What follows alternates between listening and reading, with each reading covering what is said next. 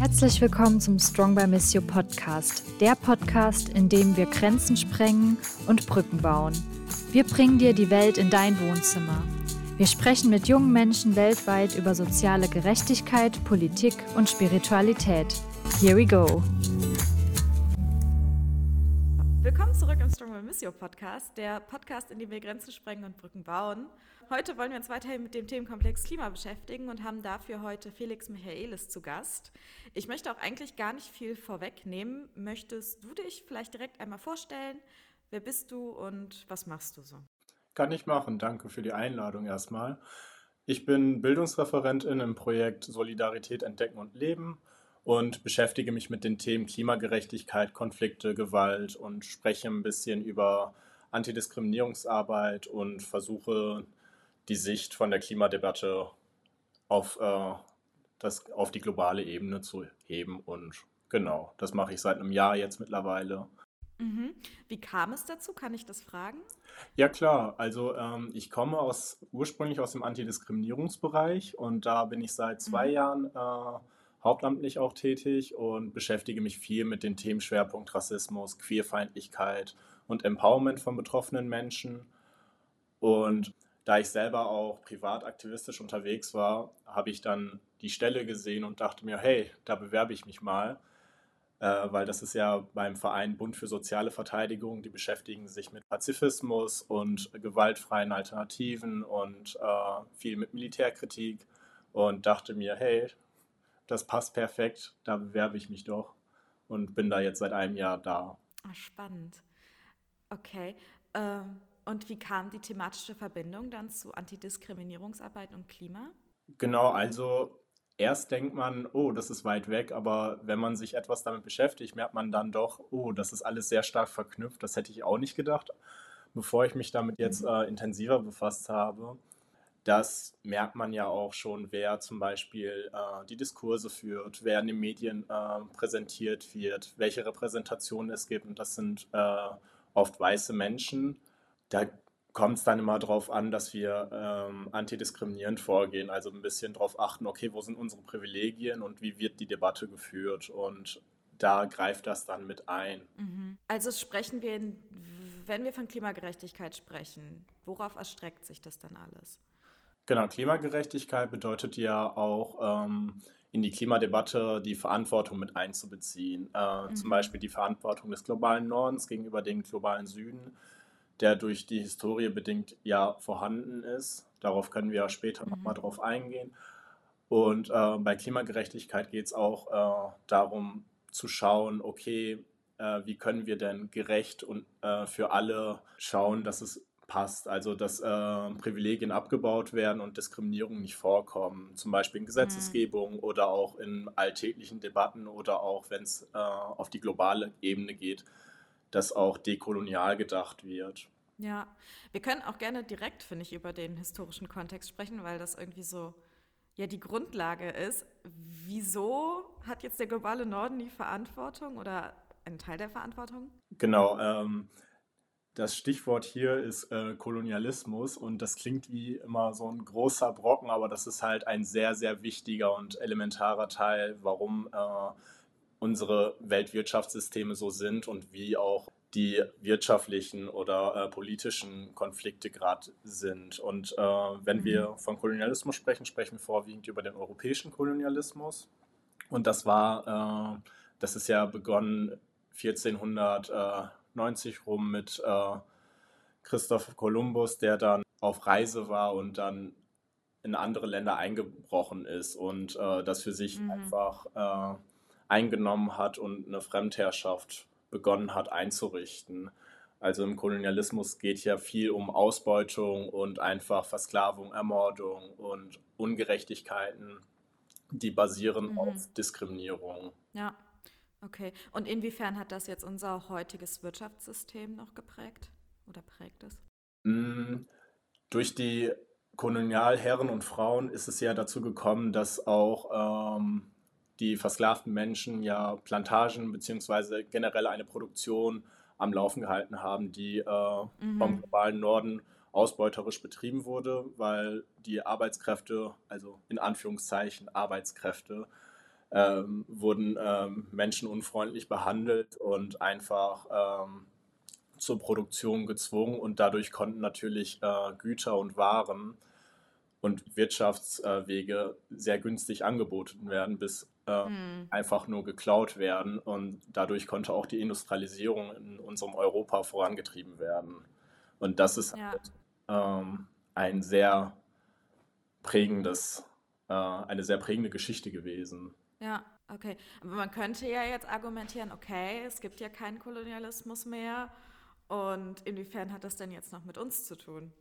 Hm, ich würde sagen, die Kolonien gibt es nicht mehr, beziehungsweise ein paar gibt es noch, aber ähm, die Verhältnisse sind ja noch äh, vorhanden. Also wir sprechen dann mhm. immer von kolonialen Kontinuitäten, also was ist nach dem Kolonialismus noch geblieben.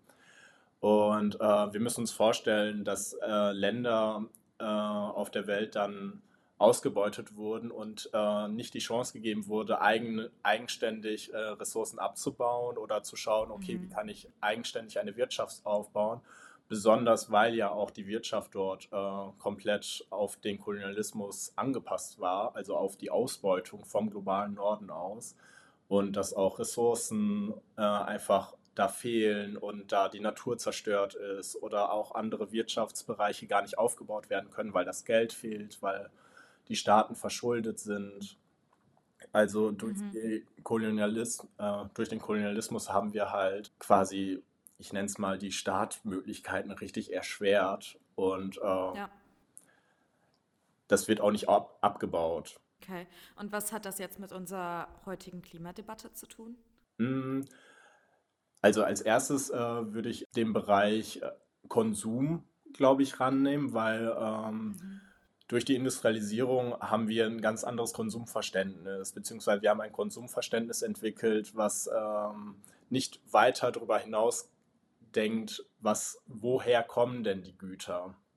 Mhm. Oder was äh, wird für die Güter denn äh, gebraucht oder wie entsorge ich die Güter? Also dieses Konsumverständnis, welches wir in Europa haben, beziehungsweise ich äh, generell auf der Welt, ist ja, dass wir unbedacht Ressourcen äh, schöpfen, ohne über die Konsequenzen nachzudenken. Das sieht man jetzt zum Beispiel an den Fossil, äh, fossilen Brennstoffen oder auch bei der Produktion von äh, Plastik und ähm, an der Mentalität, dass Industrien einfach Örtlichkeiten oder Naturgebiete einnehmen dürfen, um Kapital draus zu schlagen, obwohl es wissenschaftlich bewiesen ist, dass es halt nicht gut fürs Klima ist und dass es nicht gebraucht wird. Ja, und wo kommt jetzt der Begriff der Gerechtigkeit da ins Spiel oder sage ich jetzt mal Klimagerechtigkeit? Ähm, da kommt es immer drauf an. Ähm, bei Klimagerechtigkeit können wir global und lokal sprechen. Mhm. Ähm, wenn wir auf der globalen Ebene bleiben, ist es halt ähm, die Verantwortung äh, gegenüber den Ländern, die gerade auch äh, die Klimaschäden am deutlichsten spüren. Das bedeutet, die Länder, äh, die am wenigsten beigetragen haben, leiden gerade am stärksten, beziehungsweise sind am stärksten von den äh, Naturkatastrophen oder vom Klima, von der Klimakrise betroffen. Und äh, da kommt es immer drauf an, dass das in den Debatten mitbedacht wird. Und es wird ja oft gesagt, ja, wir müssen dann darauf achten, dass Treibhausgase nicht freigesetzt werden, aber in Ländern, die gerade ähm, mehr Treibhausgase produzieren müssen, um die eigene Wirtschaft aufrechtzuerhalten im globalen Süden, ist das dann halt nicht möglich. Ja. Und da haben wir die Verantwortung zu schauen, okay, wie können wir ähm, die Länder unterstützen und wie können wir mhm. selber auch ähm, schauen, wie wir unsere Treibhausgase ein bisschen eindämmen. Und da schaue ich mhm. auch auf den Energiesektor, um da einfach mal in den äh, Diskurs zu kommen, dass nicht nur mit dem Finger auf Länder gezeigt werden äh, kann, die benachteiligt wurden äh, und mhm. historisch ausgebeutet wurden, sondern dass äh, der globale Norden da eine Verantwortung hat und da auch historisch nachgearbeitet werden muss. Gibt es da bestimmte Forderungen oder bestimmte Ansätze, den globalen Norden auch in die Verantwortung zu ziehen? Hm, da gibt es viele verschiedene. Also ähm, der BUND Jugend hat eine Broschüre auch rausgemacht, die heißt äh, Kolonialismus und Klimakrise. Die würde ich gerne ja. einmal mit reinbringen, weil die super toll ist. Und ähm, da werden verschiedene Umwelt- und Klimabewegungen auch aufgezeigt, die äh, schon äh, in den 80er Jahren Stimme erhoben haben und auf, den, äh, auf die Folgen des Klimawandels aufgezeigt haben und auch ges gesagt haben, hey, wenn es so weitergeht, ist nicht gut, weil da auch schon deutlich war, dass ähm, die Naturschäden in äh, verschiedenen Ländern einfach stärker wurden. Aber es gibt zum mhm. Beispiel äh, neben dem Aufmerksammachen auf die Klimakrise Forderungen wie zum Beispiel äh, Debt for Climate, wo es darum geht, Klimaschulden zu erlassen, also zum Beispiel Schulden, die auftauchen bei äh, Ländern, die von der Klimakrise betroffen sind. Also wenn zum Beispiel eine Flut mhm. da ist, es Reparaturkosten anstehen, dass äh, keine Kredite vom globalen Norden oder von der Weltbank gegeben werden, die auf äh, Rückzahlung bedacht sind, sondern äh, vielleicht auch äh, Unterstützung ohne mhm. ein finanzielles Interesse dahinter zu haben äh, möglich sind oder auch äh, Schuldenerlasse für verschuldete Staaten, die versuchen, ähm, Wirtschaftssysteme wieder aufzubauen, die klimafreundlicher sind. Mhm. Ja, ich finde das ganz spannend, weil oft es ja immer noch so heißt, dass so die Folgen des Klimawandels irgendwie was in der Zukunft liegendes sind und dass das etwas ist, worauf wir uns einstellen müssen. Aber anscheinend ist es ja schon jetzt ein Problem. Definitiv. Also das in Zukunft liegen, ich glaube, das ist etwas, was wir äh, im globalen Norden sagen können weil wir gerade die Auswirkungen nicht so stark spüren, obwohl wir die auch schon merken, wie zum Beispiel jetzt im Ahrtal die Flut, da wird immer noch kräftig gebaut und äh, das ist ja jetzt auch schon ein bisschen Anführungszeichen her. Und ähm, wenn wir aber ähm, im globalen Süden einmal schauen, welche Naturkatastrophen es gibt, da ist es äh, echt gravierend, weil äh, allein als Stichpunkt Pakistan bei der Flut dass, äh, wo Millionen von Menschen betroffen sind. Und ähm, wenn wir den Atlas der Migration von der Rosa-Luxemburg-Stiftung anschauen, die haben auch eine super Broschüre rausgebracht und da sind ähm, 2020 ungefähr 30 Millionen Menschen betroffen gewesen, die aufgrund von Klimagründen fliehen mussten. Mhm. Und das ist schon aktuell ein großes Problem, auch ein soziales Problem, weil wenn wir von Flucht sprechen, ist es ja auch immer, wohin kann ein Mensch denn flüchten? Und ist Klimaflucht denn gerade anerkannt? Weil gerade mhm. in der Debatte ist Klimaflucht noch kein Asylgrund, zum Beispiel in Deutschland. Und das ist ja auch eine Problematik, die wir bearbeiten müssen, weil äh, das ist wichtig, äh, Menschen Schutz zu gewähren. Ja, absolut. Vor allen Dingen, wenn die äh, Lebensgrundlage fehlt aufgrund von der Klimakatastrophe. Ähm, dann ist das ja ganz klar ein Fluchtgrund, oder nicht? Würde ich sagen, ja. Aber. Wäre gut. ja. Okay.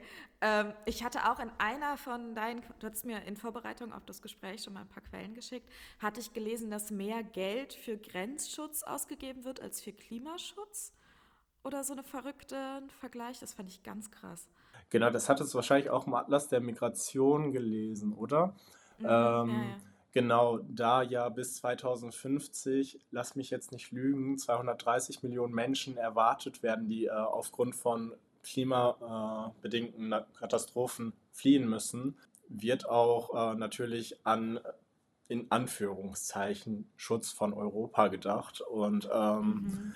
da wird natürlich auch schon geschaut, okay, wie können wir denn das kontrollieren oder überblicken, wenn so viele Menschen fliehen müssen. Und ähm, da wird leider ja als allererstes an Grenzschutz gedacht. Und ja, das ist leider ein großes Thema, wo ich sozusagen, wo ich dann wieder sagen würde, das ist äh, wieder ein Punkt zur Klimagerechtigkeit. Es geht wieder um äh, Diskriminierung und es geht um die Debatte, äh, was Flucht bedeutet und mhm. dass das ein Menschenrecht ist, fliehen zu dürfen und äh, dass es unsere Aufgabe ist, generell als Mensch, äh, jedem dann auch äh, eine Handreichung zu geben, und nicht über ja, drüber nachzudenken, beziehungsweise eher darüber nachzudenken, okay, wie können wir denn bestmöglich die Leute zu, äh, unterstützen und helfen und wie mhm. können wir eine gute Flucht nach Europa ermöglichen, anstatt äh, Grenzen aufzuziehen.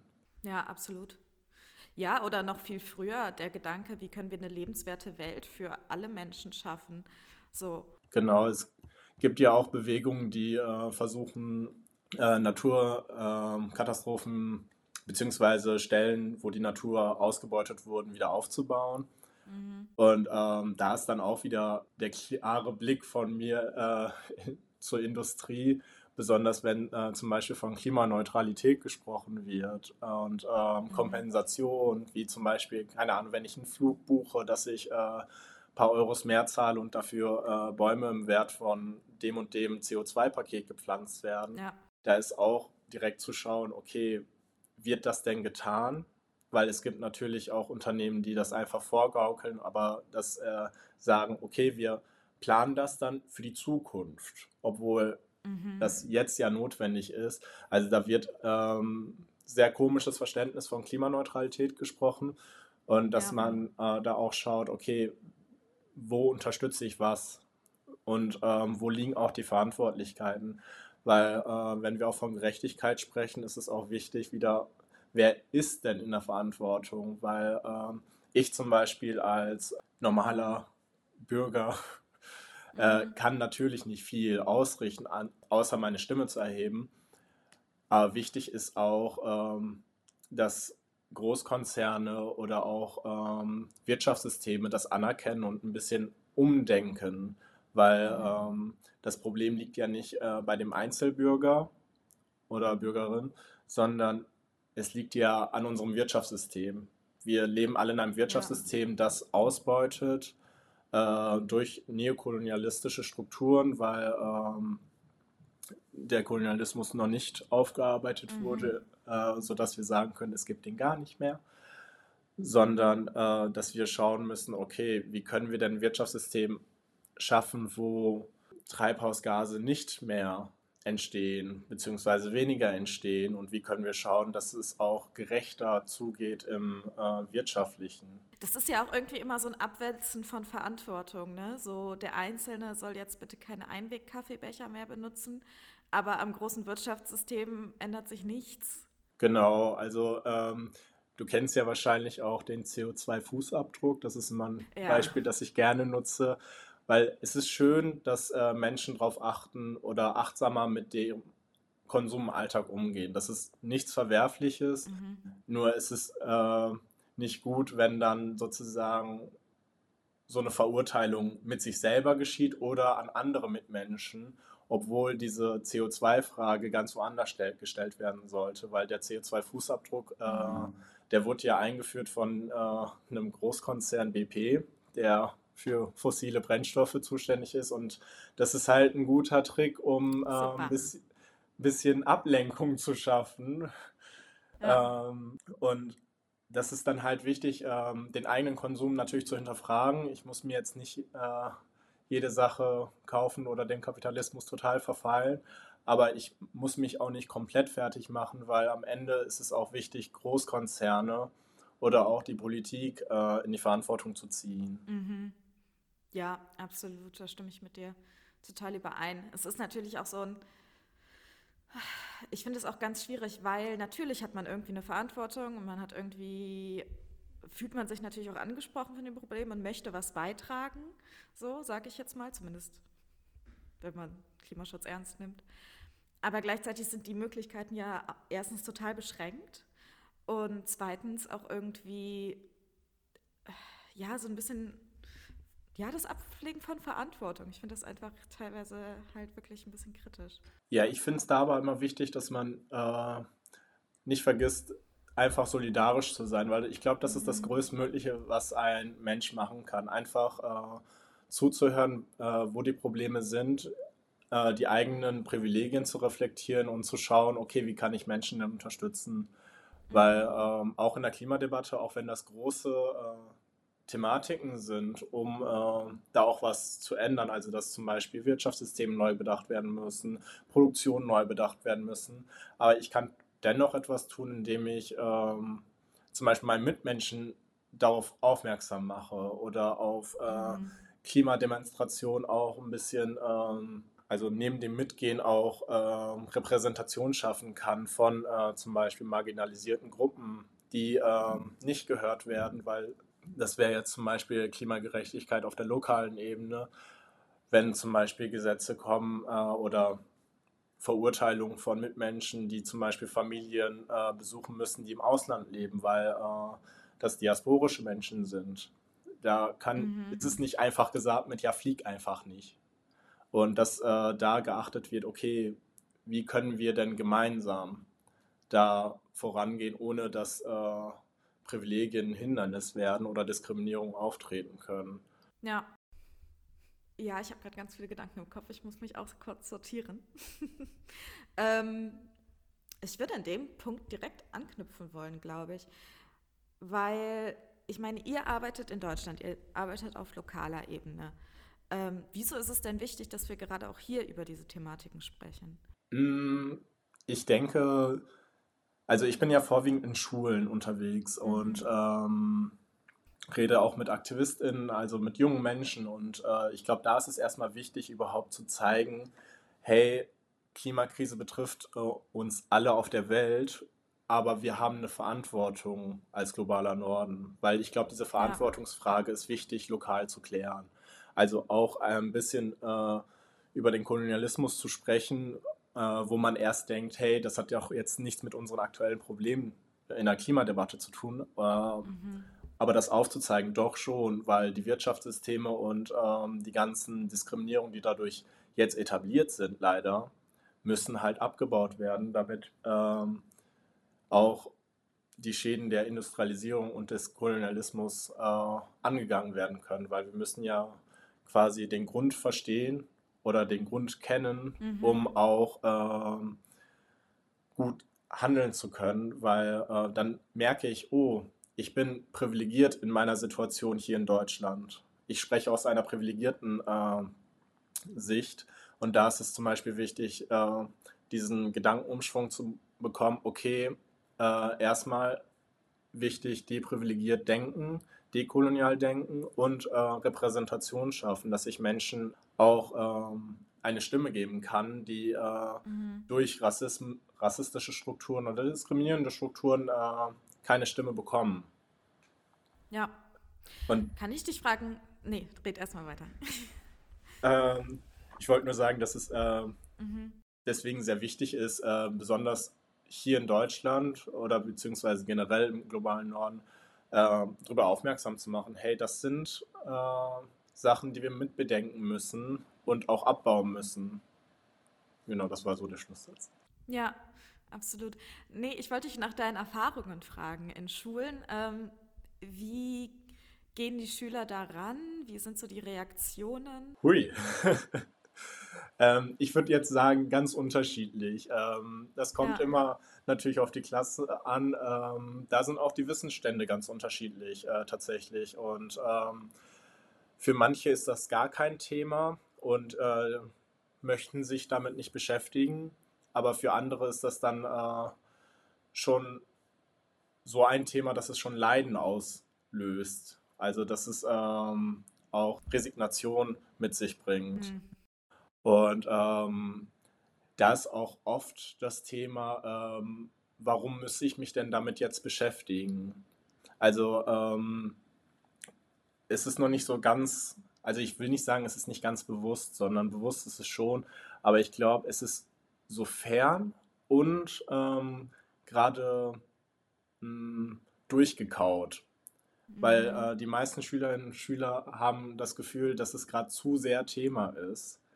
Äh, besonders jetzt in den letzten äh, Monaten, wo noch die äh, Schlagzeilen äh, voll waren, war das dann halt ja. für die Schülerinnen und Schüler ähm, sehr ich sag mal, anstrengend. Aber ähm, ich würde nicht sagen, nicht weil sie die Folgen nicht sehen, sondern eher das Gefühl von Handlungsohnmacht haben. Mhm.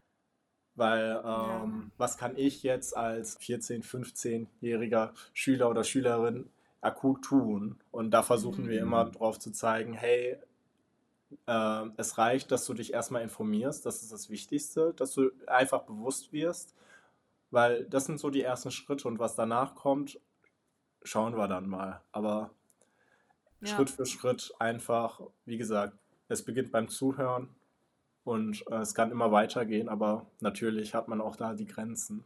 Mhm. Ja, das finde ich eine ganz tolle Botschaft irgendwie, weil ich, gut, ich bin jetzt zehn Jahre älter als äh, die meisten von den SchülerInnen, denen du wahrscheinlich begegnest. Aber ich kann das halt auch total nachvollziehen, irgendwie so, wenn ich so praktisch mal so auf mein Leben zurückdenke, ähm, habe ich auch das Gefühl, dass ich im Prinzip seit die Klimadebatte geht, seit ich das bewusst wahrnehme, man sich ein bisschen im Kreis dreht. Ne? Und mhm. irgendwie ist es auch frustrierend. Also ich verstehe das total und gleichzeitig denke ich mir so, okay, ich bin auch in einer krassen Privilegiensituation, dass ich halt praktisch so ein bisschen resignieren kann, weil ich die Auswirkungen einfach gerade noch nicht spüre. Ne? Ich muss gerade auch sehr stark nicken, weil auch wenn ich gerade in dem Bereich bin, fühle ich das auch sehr stark. Aber ähm, ich versuche mir den Kopf zu holen, dass ähm, ich als einzelne Person muss ja nicht äh, alles alleine stemmen. Das ist ja das Tolle, wenn man eine große Gesellschaft ist, dass äh, jede Person nur einen kleinen Teil machen muss. Und deswegen, mhm. wenn ähm, mehr Menschen sich dessen bewusst sind und äh, zum Beispiel auch auf die Straßen gehen oder auch äh, Fragen stellen oder ähm, sich dafür interessieren und mal zuhören und ähm, die eine oder andere Petition unterschreiben. Das sind dann so die Sachen, an die ich mich versuche festzuhalten, weil das ist ja das, was äh, es voranbringt. Das haben wir ja zum Beispiel in mhm. Lützerath gesehen. Äh, und das hat mich übelst gefreut, da so viele Menschen zu sehen und ähm, dass das einfach so viele junge, diverse, ältere, unterschiedliche Menschen sind, die äh, sich für das Thema interessieren. Und das ist dann etwas, was, äh, wo ich versuche, meine Motivation nicht zu verlieren. Aber ähm, ja, ich finde es auch wichtig zu sagen, hey, das frustriert mich, weil das ist ja auch der Punkt, der zeigt, hey, es ist übelst wichtig. Und die Politik bzw. wir als Menschen sollten langsam bzw. schnell etwas machen. Mhm. Ja, auf jeden Fall. Super. Dann würde ich das mal als Schlusswort für unsere erste Folge brauchen. Vielen Dank, dass du dich mit uns hingesetzt hast. Und wir nehmen noch eine zweite auf. Also ähm, freut euch auf jeden Fall auf den nächsten Teil. Ja, und ich sage dir schon mal vielen Dank. Dankeschön. Ich danke dir, dass ich da sein durfte. Auf jeden Fall. Strong by Missio ist ein internationales Community-Projekt von jungen Menschen beim katholischen Hilfswerk Missio in Aachen. Wenn auch ihr Teil unserer Community werden wollt, dann folgt uns auf Instagram und Facebook und schreibt uns dort eine Nachricht. Oder ihr schickt eine Mail an hashtag strongbymissio at missio-hilf.de. Wir hören und sehen uns.